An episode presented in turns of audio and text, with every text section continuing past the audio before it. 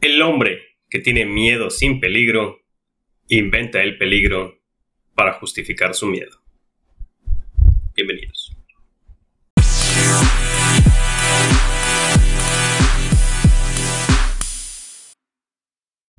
Buen día, bienvenidos a este episodio de Talento con Valor. Ya estamos en el capítulo 9, titulado Una guía sobre el miedo. Este tema es interesantísimo, digo, todos los temas que vamos a ver aquí me, interesan, me agradan, me apasionan, finalmente tienen que ver con, mi carrera. Pero también ciertamente los escucho y, dentro de, lo que me han comentado, de los temas que, me han arrojado, de lo que les gustaría saber un poco más. El día de hoy es el miedo y vamos a, a dar una breve guía, pues a lo mejor algunos puntos importantes que deberías de saber en cuanto a este tema, si es que quieres puedes conocer más para, pues, la idea es que tomes mejores decisiones, ¿verdad? Siempre yo no soy alguien que pueda decirte que sea perfecto en este tema, somos humanos, todos tenemos nuestros, nuestros puntos fuertes y débiles, todos tenemos miedos, esa es la, primera parte importante que, debo aclarar. Pero bueno, comenzando por la base, ¿qué es el miedo? Vámonos por la, el significado de, de diccionario, ¿no? Antes que nada, pues el miedo sería la sensación de angustia provocada por la presencia de un peligro real o imaginario. Y también puede ser el sentimiento de desconfianza que impulsa a creer que ocurrirá un hecho contrario a lo que se desea, ¿no? En ese sentido, ¿el miedo es bueno o es malo? Pues depende. Las emociones, debo decirte, tienen una intencionalidad, existen por algo, ¿no? Y ciertamente también nosotros en la actualidad existimos gracias al miedo de nuestros antepasados. El miedo puede ser nuestro aliado en muchas ocasiones, porque es por lo que digo que nosotros existimos gracias al miedo de nuestros antepasados. Bueno, pues quizá en alguna ocasión algunos de nuestros antepasados, pues estando en una situación donde otra tribu contraria venía a atacarlos, ellos eran menos en número y tuvieron que replegarse, pues sintieron miedo, tienen que huir, ¿no? En otra situación, cuando ven a una persona con un objeto punzo cortante, pues bueno, ¿verdad? Sientes el miedo al, verlo de cerca y, y, pues también esa sensación de miedo te puede hacer esquivar o te puede hacer adelantarte para pues alejarte de, ese tipo de, de situaciones, ¿no? Y por eso es por lo que el miedo pues tiene una función de supervivencia para el ser humano, sí, y ciertamente por eso es por lo que nosotros estamos aquí. Al igual que con el estrés, pues cumple una funcionalidad específica en el, cuerpo, ¿no? Así que primero, pues no negar la intencionalidad del por qué existe. Pero la idea es que el miedo no te limite, ¿no? Que no sea recurrente. Debes de conocerlo y conocerte bien para saber cuándo ya no te permite mejorar como persona o en un extremo cuando ya no te hace funcional a ti en una sociedad, en un trabajo, en tu familia, en la pareja o en tus propios sueños, proyectos personales que tienes. También sabemos que los miedos de manera silenciosa pues van acabando con, los sueños y, la energía de la gente, ¿no? Eso es algo que también se, se sabe, se viene escuchando mucho cada vez la gente tiene pues más conocimiento de, de estos tipos de temas. Así las cosas, decíamos que hay dos tipos de miedo. Entonces hay un miedo por un riesgo percibido y hay un miedo por un riesgo real. Que el miedo real es por algo por lo sí te puedes morir. Es decir, si tú vas por la calle y de pronto una camioneta se te cruza y, y ves que se bajan hombres armados, una cuestión así, ok, es un miedo real, una situación en la cual si te puede, pues puedes llegar a perecer o, puedes llegar a tener pues, algunas heridas o, alguna cuestión así adelantándonos a, a, la situación. Entonces es un miedo real, pero hay miedos que son percibidos como miedo. ¿Cómo es como lo sabemos? Pues porque no serían los mismos para toda la población en el mundo. Hay gente que puede tener miedo a dejar su trabajo y hay otra gente que pues eso no le involucraría una cantidad de miedo. Hay gente que tiene miedo de presentar un examen y hay otra gente para la cual eso no existe para nada, ¿no? Es decir, gente que puede decir, ¿sabes qué? Pues yo, yo no tengo miedo a presentar el examen. Hay gente que le tiene miedo a contestarle a alguien y hay gente que no tiene el más mínimo problema en hacerlo. Hay gente que tiene miedo a irse a vivir a otro país y hay gente que pues eso le motiva y es algo que quisiera lograr en su vida, ¿no? Y al mismo tiempo, dentro de esta sección de miedos percibidos, hay miedos que tenemos como adquiridos. el ejemplo más claro fue cuando se comenzó a estudiar todo esto por pues, un, psicólogo de inicios del siglo XX, el señor John Watson, que realizó un experimento poco ético, pero que confirmó lo que ya se venía suponiendo con todas las ideas de condicionamiento y es que el miedo se puede llegar a implementar o a infundar en una persona, ¿no? Él hizo unos experimentos con, con un niño, el pequeño Albert, ¿verdad? Le, llamaban, el cual le pasaban una pequeña ratita y, el niño, el bebé, ¿verdad? Pues tenía pocos años de edad, pues no tenía miedo hacia, hacia la rata al inicio que se lo pasaban. Después le comenzaron a pasar la rata junto a otro tipo de estímulos, ya sea de sonido o de golpes. De golpes entiéndase como golpear una mesa, golpear un objeto, cuestiones así. Sonidos muy fuertes o que le causaban susto de inicio al niño. Después le quitan los sonidos después de varias ocasiones que hacen este tipo de acción. Y lo que pasa es que se dan cuenta de que el niño adquiere un miedo hacia las ratas con el tiempo, ¿no? Y no solamente a las ratas, sino se dieron cuenta de que el miedo se expandía hacia otras cuestiones relacionadas o parecidas. Por ejemplo, desarrolló un miedo también hacia los peluches y o juguetes de este tipo, ¿no? Así que otro punto importante es que el miedo lo pudiste también haber adquirido tú en una situación de tu infancia que no recuerdas, ¿no? Obviamente es lo que estamos aprendiendo de esto. Pero ¿qué pasa si tu miedo te está limitando en alcanzar la mejor versión de ti mismo? Por ejemplo, como el miedo al fracaso, ¿no? ¿Por qué pasa esto? Bueno, porque el cerebro, en una parte recóndita de tu mente, aún recuerda esos fracasos y las consecuencias que tuvieron, ¿no? Quizá una vergüenza, quizá una pena social, una cuestión así. Eh, tú quizá ya, no lo recuerdes, ¿no? Pero algún día en tu infancia fracasaste en algo relacionado a algo que intentas hoy, así como el pequeño niño Albert de los experimentos, que es quizá no necesariamente la rata, pero algo relacionado y o que se le parece. Entonces, tú quizá en el pasado fracasaste en algo, digamos, a lo mejor en algo de la escuela, una presentación de la escuela, o algo así como, no sé, un bailable, una presentación en grupo o de equipo, y hoy lo relacionas con otra situación parecida, tu cerebro para evitar esa situación otra vez, volver a repetir esa situación de, por así decirlo, de fracaso, pues con un mecanismo como el miedo dice no, dice no, no hagas esto, porque la consecuencia o lo que va a venir no te va a gustar, ¿no? ¿Por qué? Porque ya lo hemos vivido. Y en esa ocasión te sentiste pésimo, te sentiste fatal. Tu mente no quiere repetir esta experiencia, obviamente. Porque querría, ¿no? Pero tú ya no eres un niño. No tienes los mismos recursos psíquicos para actuar. Ahora de como los tenías en aquel entonces.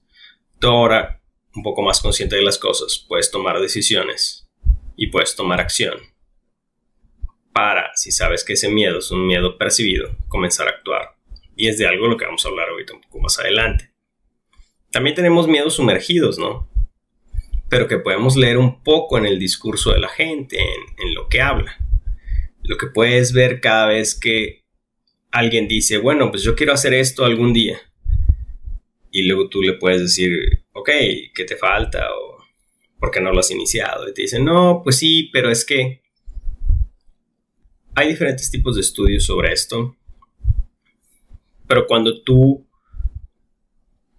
escuchas con atención a la gente, escuchas ese tipo de palabras clave que se activan, es detrás del es que, es que no lo hago porque, o es que en realidad, obviamente, es una falta de confianza y también puede ser un miedo.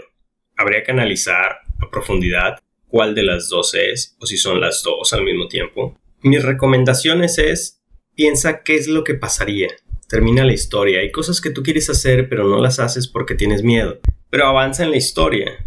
Es decir, no te estoy diciendo, por ejemplo, y menos en esta situación en este año, que dejes tu trabajo así nada más porque sí, que inicies esa idea de negocio o así, sino haz un plan. Pero termina la historia realmente qué es lo que pasa. Es decir, la gente cuando sale de su trabajo no muere sí, la puede pasar difícil, pero ¿qué es lo que pasa? Mucha gente a veces nada piensa en qué es lo que pasaría los próximos seis meses. Sí, vas a pasar fatal, te va a faltar dinero y todo esto. Pero ¿qué es lo que pasaría? ¿Qué es lo que sigue pasando después? ¿Qué es lo que pasa al doceavo mes, al mes 24, al mes 18? No sé, una cuestión así. Igual para la gente que quiere viajar y si no, pues es que voy a ir a un país en donde no sé nada de la lengua. Nada. Decir, no estamos hablando a lo mejor en Estados Unidos donde el inglés más o menos lo masticamos los mexicanos un poco de lo que nos dieron en la escuela o en las escuelas, yo colegio, yo si pagaste algo particularmente, a decir, bueno, me voy a ir a Alemania, no sé nada de alemán, pero en cambio hay gente que lo hace, ¿no? Pero no te quedes pensando en qué es lo que voy a hacer en Alemania los 3, 4, 5 primeros meses, sino qué es lo que pasa después. O sea, tú te vas a Alemania, no sabes una pizca de alemán, más o menos masticas el inglés, pero ¿qué es lo que pasa? Termina la historia. ¿Qué es lo que pasa en el mes 8, en el mes 10, en el mes 12? Sigue avanzando. Entonces va a llegar un punto en el que tu respuesta va a ser, ok, indudablemente si sigo ahí, aunque sea como esté, llega un punto en que aprendes un poco de alemán y llega un punto en que te vas adaptando, ¿no? Ya será tu decisión si decides quedarte ahí o si regresar o de acuerdo a tu situación y contexto en ese momento, ¿no? Pero lleva la historia un poco más allá, no te quedes dentro de los primeros meses. Entonces la primera recomendación es termina la historia. Otra es busca la certeza. ¿Recuerdas esto de lo que te decía de que el miedo se puede esconder y lo puedes visualizar en el discurso de la gente cuando dice cosas como es que o no lo hago porque cosas así. La idea es que las cambies más por frases como ¿qué más puedo hacer para tener más certeza de éxito en esto que estoy haciendo? ¿Sí? ¿Qué más puedo hacer? Si tú tienes un cierto miedo, ok, entonces necesitamos tener una buena fortaleza de bases una buena fortaleza de acciones que debes hacer para asegurar en un porcentaje. Al final esto deberían de ser también números para asegurar o tener una mayor probabilidad de éxito en ese proyecto que quieres hacer. ¿no? Cambia el es que por qué más puedo hacer para tener mayor probabilidad de éxito en esto que me estoy planteando. ¿no? Y comienza a tener pequeños logros para que vayas apagando esos miedos de la infancia que tienes.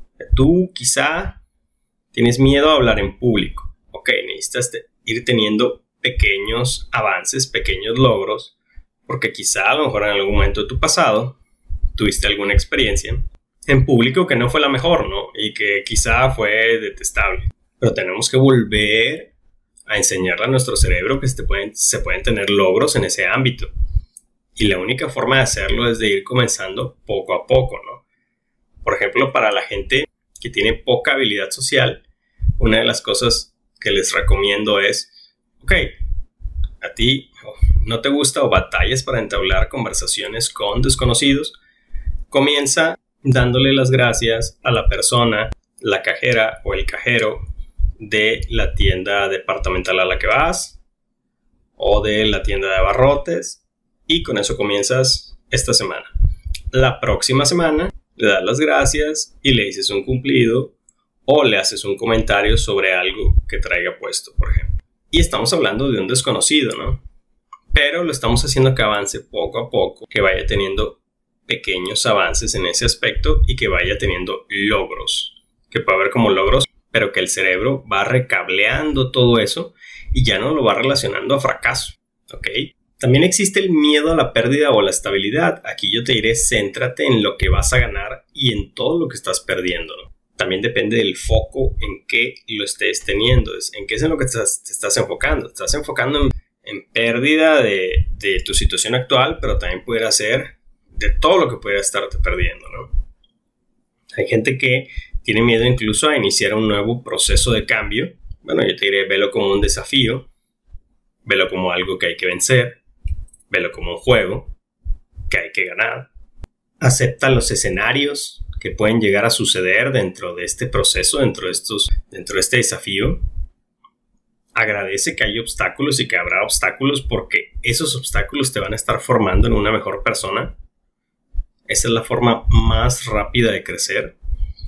Aprendiendo de fallos, aprendiendo de obstáculos. También te diré como recomendaciones, aprende viendo, modela, espejea acércate a una persona que conocemos como doer, estos hacedores, ¿verdad? Por así decirlo.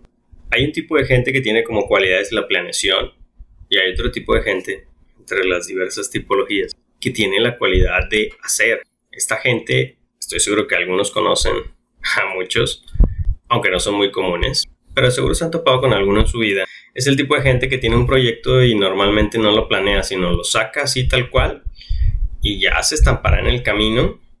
Es decir, primero lo hace, se avienta y luego ya, ya ve cómo. Es la típica persona que quizá le dicen para un negocio, para una venta o algo, oye, ¿y también haces esto? Y la persona dice, sí, claro. Y en la noche se pone a investigar cómo hacerlo, pero ya hizo la venta, ¿no? Es decir, primero se lanza, no sabe ni cómo. No estoy diciendo que esto sea correcto, no, estoy diciendo esa tipología de gente. Eso es lo que normalmente en ocasiones se ve reflejado en su conducta, ¿no? Hacen ese tipo de cosas. Lo que yo te digo es, identifica a una de estas personas. Si tu miedo está en iniciar, si tu miedo está en hacer ciertas cosas, identifica a este tipo de gente y pídele su opinión para que comiences a ver cómo es como piensa su mente y cómo es como es diferente a lo que tú también piensas, ¿no? Porque recuerda que posponer puede ser un miedo y por lo que vi en algunos estudios, el 90% de la población pospone, ¿no? En diferente cantidad, sí, claro. Y pues de los que son doers, doers, doers bien hechos, por así decirlo, de los que no pueden vivir sin estar haciendo, haciendo, haciendo, haciendo, haciendo, pues son el 10% de la población. Para ser sincero, yo no soy de personalidad de base doer, pero soy alguien muy consciente de ello y trato de juntarme con gente que me lleve a hacer las cosas, gente de la que aprenda cómo funciona su pensamiento de doer. trato de juntarme con ese tipo de gente, gente que me motiva, de hecho. Elaboro planes también que me lleven a hacer las cosas yo utilizo mucho en ocasiones lo que es la preacción.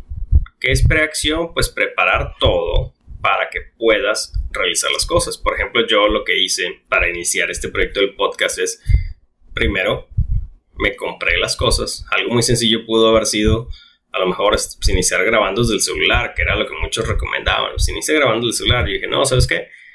Voy a comprarme lo que se ocupa bien. Voy a comprarme cierta licencia de software y todo esto porque necesito hacerlo. Necesito tener algo que ya esté ya todo como que puesto. Adecué un cuarto aquí en mi casa para que sea solamente para esto. Entonces ya tengo aquí todo, ya nada más para... Ahí está todo, hazlo.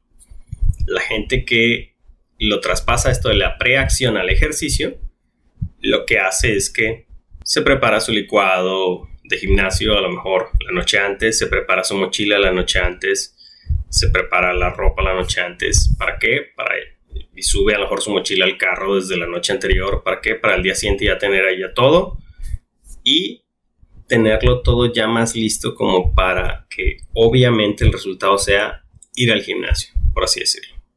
Es como que preparar todo y si tú tienes una barrera que te está impidiendo ir al gimnasio, por así decirlo, pues prepararlo para que se lleve a cabo ahorita que estamos sin ir al gimnasio, pues mucha gente lo que hizo es, ok, no me puedo esperar, pues me compro los aparatos aquí para mi casa, me compro una corredora, me compro una cuestión así, pero la idea es, entonces, ¿qué es lo que hago? Que sea un activador que me ponga ya predispuesto para hacer las cosas, para así hacer el ejercicio.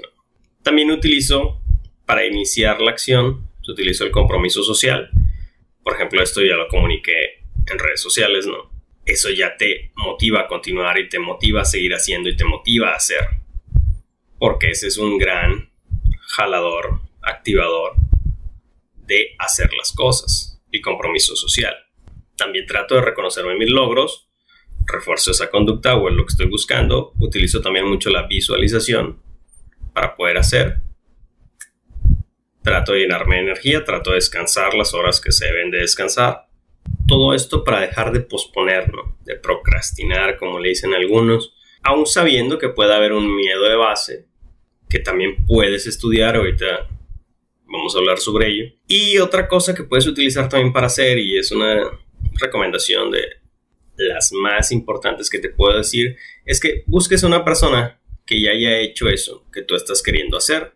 Desde lo más básico, levanta el teléfono, revisa tus contactos y haces acción inicial queda con esa persona, tómate un café, pídele una hora para que te aconseje a alguien que ya lo hizo quizá. Y te lo pongo más allá, cuando acabes busca otra persona más que también ya haya hecho eso que tú quieres hacer.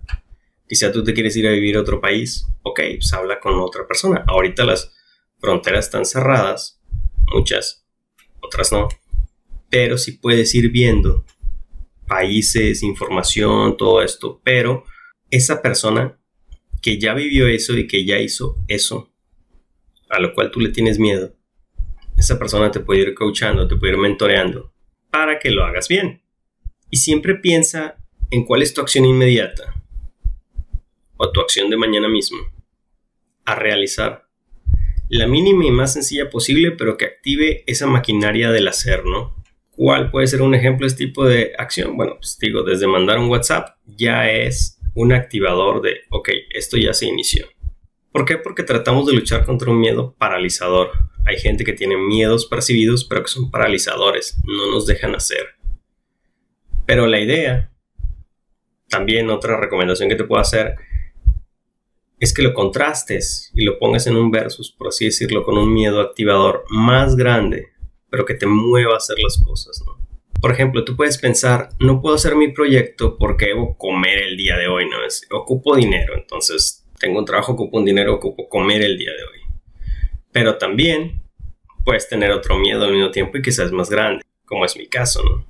decir, sí, ocupo cosas, tengo miedos para iniciar ciertas cosas, pero también tengo el miedo de no morir y no hacer algo trascendente en mi vida. Entonces quizá piensas, puedo comenzar a comprar cosas a lo mejor más módicas, por así decirlo, a gastar menos, a terminar créditos, para eliminar un miedo mayor que es pasar esta vida sin trascender y a lo mejor sin impactar en alguna otra persona con algo positivo y de esa manera comenzar a actuar en este proyecto que tengo, ¿no? Todo para no morir sin haber hecho algo trascendente con la oportunidad que se me dio en esta vida. Así que esta otra recomendación es, sí, quizá tienes un miedo, pero piensa en otro miedo más grande que te incite a moverte. Hay mucha gente que le pasa ya en edades adultas. Por ejemplo, hay gente que pospone el ejercicio, una vida saludable y todo este tipo de cuestiones. Y luego en una edad más avanzada, pues llegan a recaer con el médico. Y por el miedo de que el médico les dice, si no se componen en estos aspectos, pues sí, usted podría perder la vida, ¿no? O perderla a una edad muchísimo más joven o en próximos años. Entonces la gente por ese miedo mayor hace un cambio completamente e inicia eso que no había querido iniciar y que a lo mejor tenía miedo de comenzar porque qué pena que yo le inicie a esta edad o que yo haga esto que nunca he hecho. Ese tipo de cosas. También es importante qué es lo que hacemos con el miedo. Que aquí hay tres caminos. El número uno y el más común es que la gente lo niega, ¿no? pensar que no existe y seguir tu vida día a día sin tocar este tema.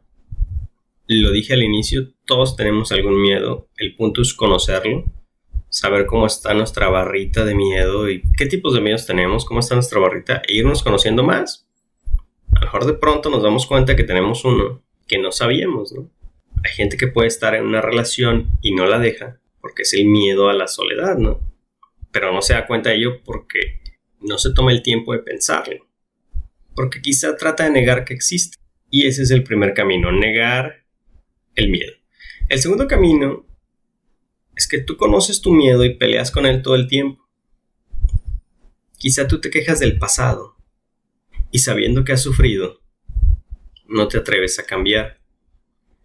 Hay una regla muy común que tienen los psicólogos y es algo que o es algo de lo cual la gente tiene una queja que dice, oye, ¿por qué si el psicólogo a veces ya sabe lo que tengo, no, no me dice cuál es mi diagnóstico, no me dice cuál es mi, mi problema, mi enfermedad o una cuestión así? Y es algo muy sencillo, está comprobado estadísticamente, que si la persona no tiene un insight correcto, no la llevas por un camino correcto, con tiempo, si tú le dices a alguien que tiene un problema, estadísticamente la probabilidad de que esa persona abuse ese conocimiento para su propio daño es muy alta.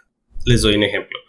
Si una persona es muy ansiosa y se come las uñas todo el tiempo, al rato, cuando ya tenga el diagnóstico, que diga, no, es que tú eres una persona con ansiedad de este tipo y así, ¿no? La persona al rato va a estar en su casa, se va a estar muriendo las uñas y le va a decir a alguien de su familia, oye, no te mueras las uñas. Y la persona va a decir, no, no, no, o sea, es que tú no sabes, yo tengo ansiedad tú no tienes, yo sí tengo, entonces por eso me las muerdo. Entonces lo, lo utilizan como justificante. Entonces es esa gente que ya conoce su problema. En este caso, que estábamos hablando de miedo. Ahorita este era un símil nada más, pero volviendo al tema del miedo. Conoce su miedo, pero lo utiliza como queja del pasado. No, es que sí, yo no hago esto porque yo fíjate que de niño, o fíjate que yo no hago esto porque en situaciones pasadas como no ha funcionado, como ya pasé por esto y no quiero volver a pasar por eso. Entonces, gente que sí lo conoce, pero pelea con él, por así decirlo, todo el tiempo. No trata de hacer una estrategia para mejorar esa situación y ser una mejor persona también. Que aquí vamos a la tercera manera de cómo administrar el miedo, ¿no? Que es conocerte, conocer tu miedo. Como decía, el miedo tenemos que verlo como barritas, es decir, en qué nivel lo tenemos, todos tenemos, pero en qué nivel lo tenemos y que sea funcional o no, saber eso. Y sacar algo positivo del miedo, ¿no? Regularlo si sabemos que nos está paralizando. O al saber que estás victimizándote con el pasado para no actuar, teniendo miedo a unos fracasos del pasado, tú ya siendo adulto y con herramientas mentales mejores que en esas situaciones del pasado, obviamente, quiero pensar. Y como te había dicho antes, sé que tienes una idea o una decisión que si la tomas, tú sabes que tu vida cambiaría. Y debo decirte muy clara y directamente que el miedo es tu cuello de botella para avanzar en este momento. Y debes de ser consciente de eso. Por eso quizá y mi aporte hacia ustedes, los que estén escuchando este podcast, son estos breves 15 minutos, 20, no sé cuánto es lo que dura el podcast, sobre este tema del miedo, para que hagas algo, ¿no? Finalmente, recuerda, el mayor riesgo es no correr ningún riesgo.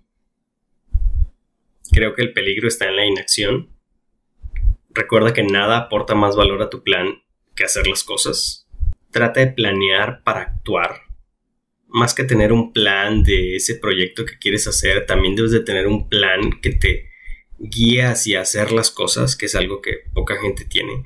¿Por qué? Porque una cosa es el plan de herramientas, recursos, dinero y todo este tipo de cuestiones, pero no estás metiendo las variables mentales, humanas que tenemos, obviamente, y que entre ellas puede estar el miedo, puede estar la procrastinación, y otro tipo de variables. ¿no? Recuerda que al hacer las cosas consigues experiencia para aquello que deseas hacer. Algo que le escuché alguna vez a un mentor es aprende a fracasar rápido y aprender al menos costo posible cada vez más rápido. Y tienes que reentender el concepto de fracaso. El fracaso es aprendizaje, el fracaso es feedback.